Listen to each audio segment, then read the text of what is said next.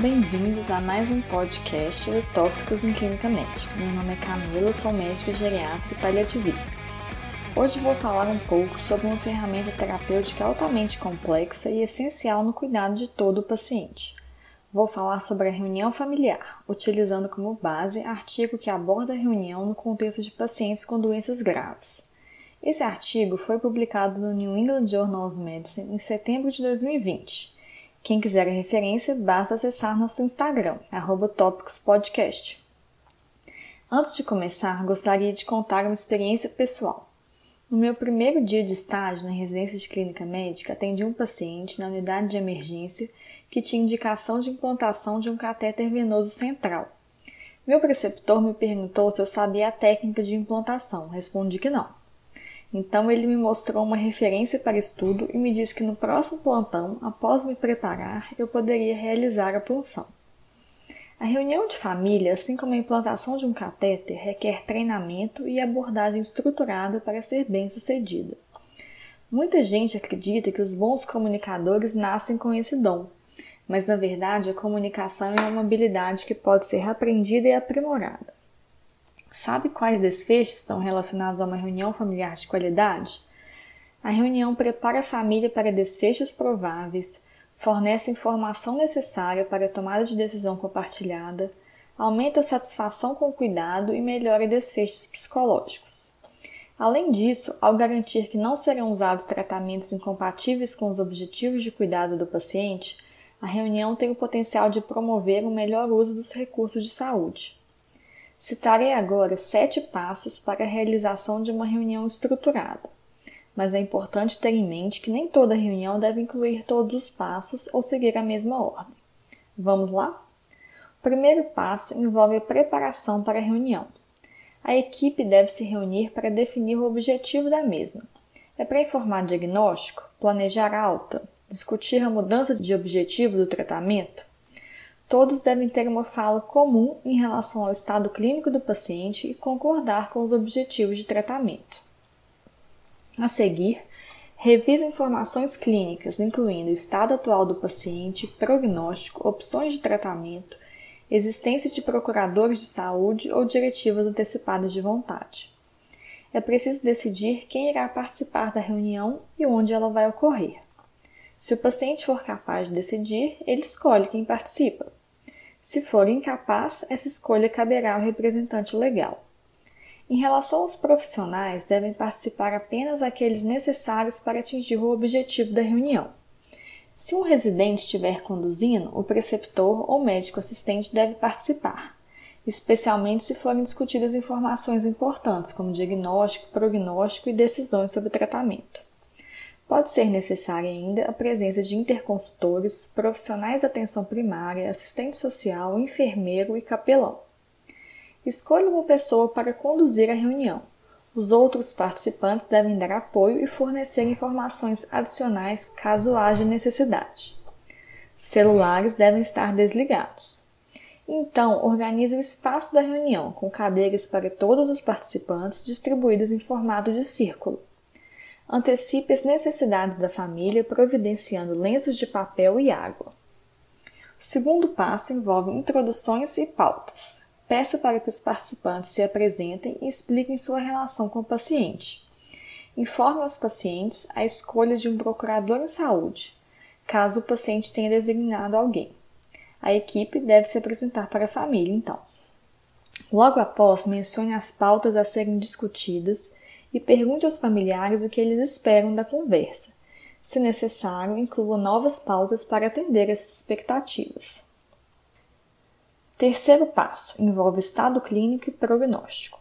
Um dos objetivos da reunião é identificar as opiniões e perspectivas dos familiares. Por essa razão, estes devem ter tempo de fala igual ou maior que os médicos. Estudos mostram que quando as famílias têm maior tempo de fala, há maior satisfação com o atendimento e menos conflito com os médicos. Algumas dificuldades podem ser antecipadas, como dificuldade em aceitar um prognóstico ruim, entender limitações de uso e implicações dos tratamentos invasivos e desacordo sobre objetivos gerais de cuidado entre os membros da família. Para garantir que os familiares terão a oportunidade de falar, você pode usar uma técnica chamada pergunte, fale, pergunte. Então comece com o pergunte. Entenda o que a família conhece da doença do paciente, do prognóstico, quais são as suas expectativas e preocupações em relação aos tratamentos atuais. Após essa etapa, fale sobre a avaliação clínica do estado geral e prognóstico. Foque no quadro geral e evite detalhar informações médicas. Informações mais detalhadas podem ser fornecidas para responder perguntas dos familiares. Então, na última parte do Pergunte, Fale, Pergunte, e com o objetivo de promover uma comunicação mais efetiva, pergunte o que foi compreendido das novas informações e se existem outras perguntas e preocupações. Quando iniciar a discussão sobre o prognóstico, converse sobre a probabilidade de internação prolongada, risco de perda cognitiva, perda de funcionalidade e morte.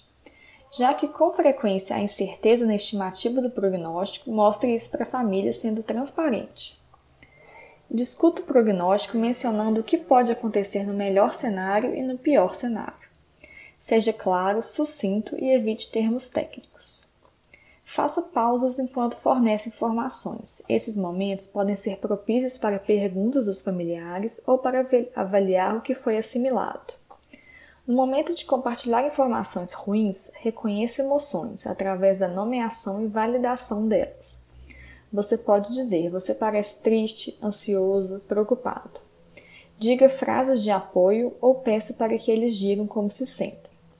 Use termos como: Eu gostaria que ele estivesse melhor e pudesse ir para casa. Ou Eu sinto muito por não existir um tratamento para essa condição. Após fornecer informações, peça para a família compartilhar o que entendeu e dizer como se sente. Quarto passo: definição dos objetivos. Após discutir sobre prognóstico e diagnóstico, mas antes de discutir sobre tratamentos específicos, certifique-se dos objetivos do cuidado. Para isso é importante conhecer quem é seu paciente e descobrir o que é qualidade de vida para ele. Existe algum documento ou conversa sobre suas preferências de cuidado? Alguns objetivos comumente citados são passar tempo com a família, manter independência, voltar para casa ou viver o maior tempo possível. Discuta sobre pontos de concordância e discordância entre médicos e família e entre membros da família. Se necessário, relembre alguma informação sobre o prognóstico e considere como o paciente se sentiria se precisasse de uma internação prolongada ou evoluísse com perda de cognição e funcionalidade. No quinto passo, discuta sobre opções de tratamento. Após definir prognóstico e objetivos gerais do cuidado, discuta sobre opções razoáveis de tratamento. Retome as expectativas e preocupações da família.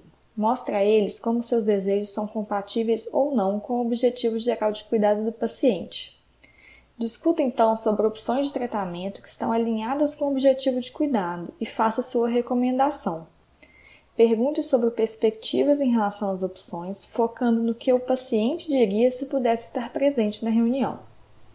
Após a recomendação, permita que a família tenha tempo para refletir e discutir entre si, antes de tomar uma decisão importante, como retirada ou não introdução de alguma terapia sustentadora da vida. Mais uma vez, reconheça e valide emoções e peça para que familiares verbalizem sobre seu entendimento em relação à proposta de cuidado, para garantir que a comunicação tenha sido efetiva.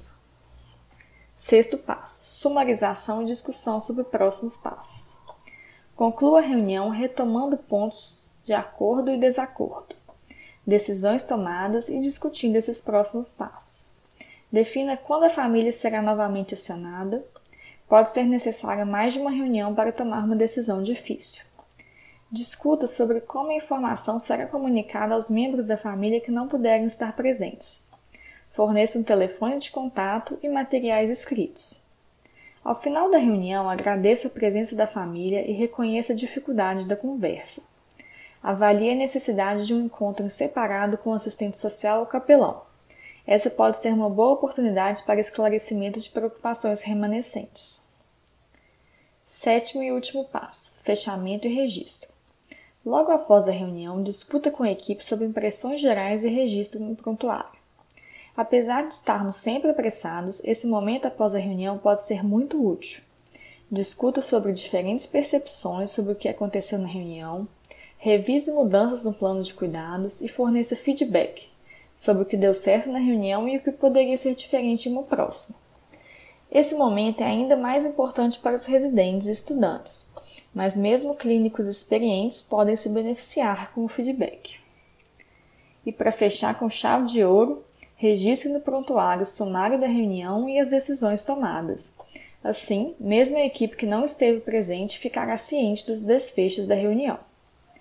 Então, retomando sete passos. Primeiro passo: preparação. Segundo, introduções e definição da agenda. Terceiro, discussão sobre o estado clínico e prognóstico. Quarto passo, definição dos objetivos gerais de cuidado. Quinto, opções de tratamento. Sexto, sumarização e planejamento dos próximos passos. Sétimo, fechamento com impressões e feedbacks e registro no prontuário. Então é isso, obrigada pela audiência e até a próxima. E você que está aí acompanhando Tópicos. Para não perder nenhum episódio, assine o nosso podcast no Spotify, Apple Podcasts SoundCloud ou seu agregador preferido. E toda semana você receberá um aviso de um novo episódio lançado. Aproveita e deixa também uma avaliação nossa por lá. O arroba Tópicos Podcast é o nosso canal de interação no Instagram, onde publicamos material extra, quiz para ajudar a consolidar as informações e você pode deixar seu comentário ou sugestão de temas. Lembrando que o podcast é uma ferramenta de orientação educacional e informação, não substituindo uma recomendação de saúde ou diretriz de condutas. Obrigado e até o próximo episódio.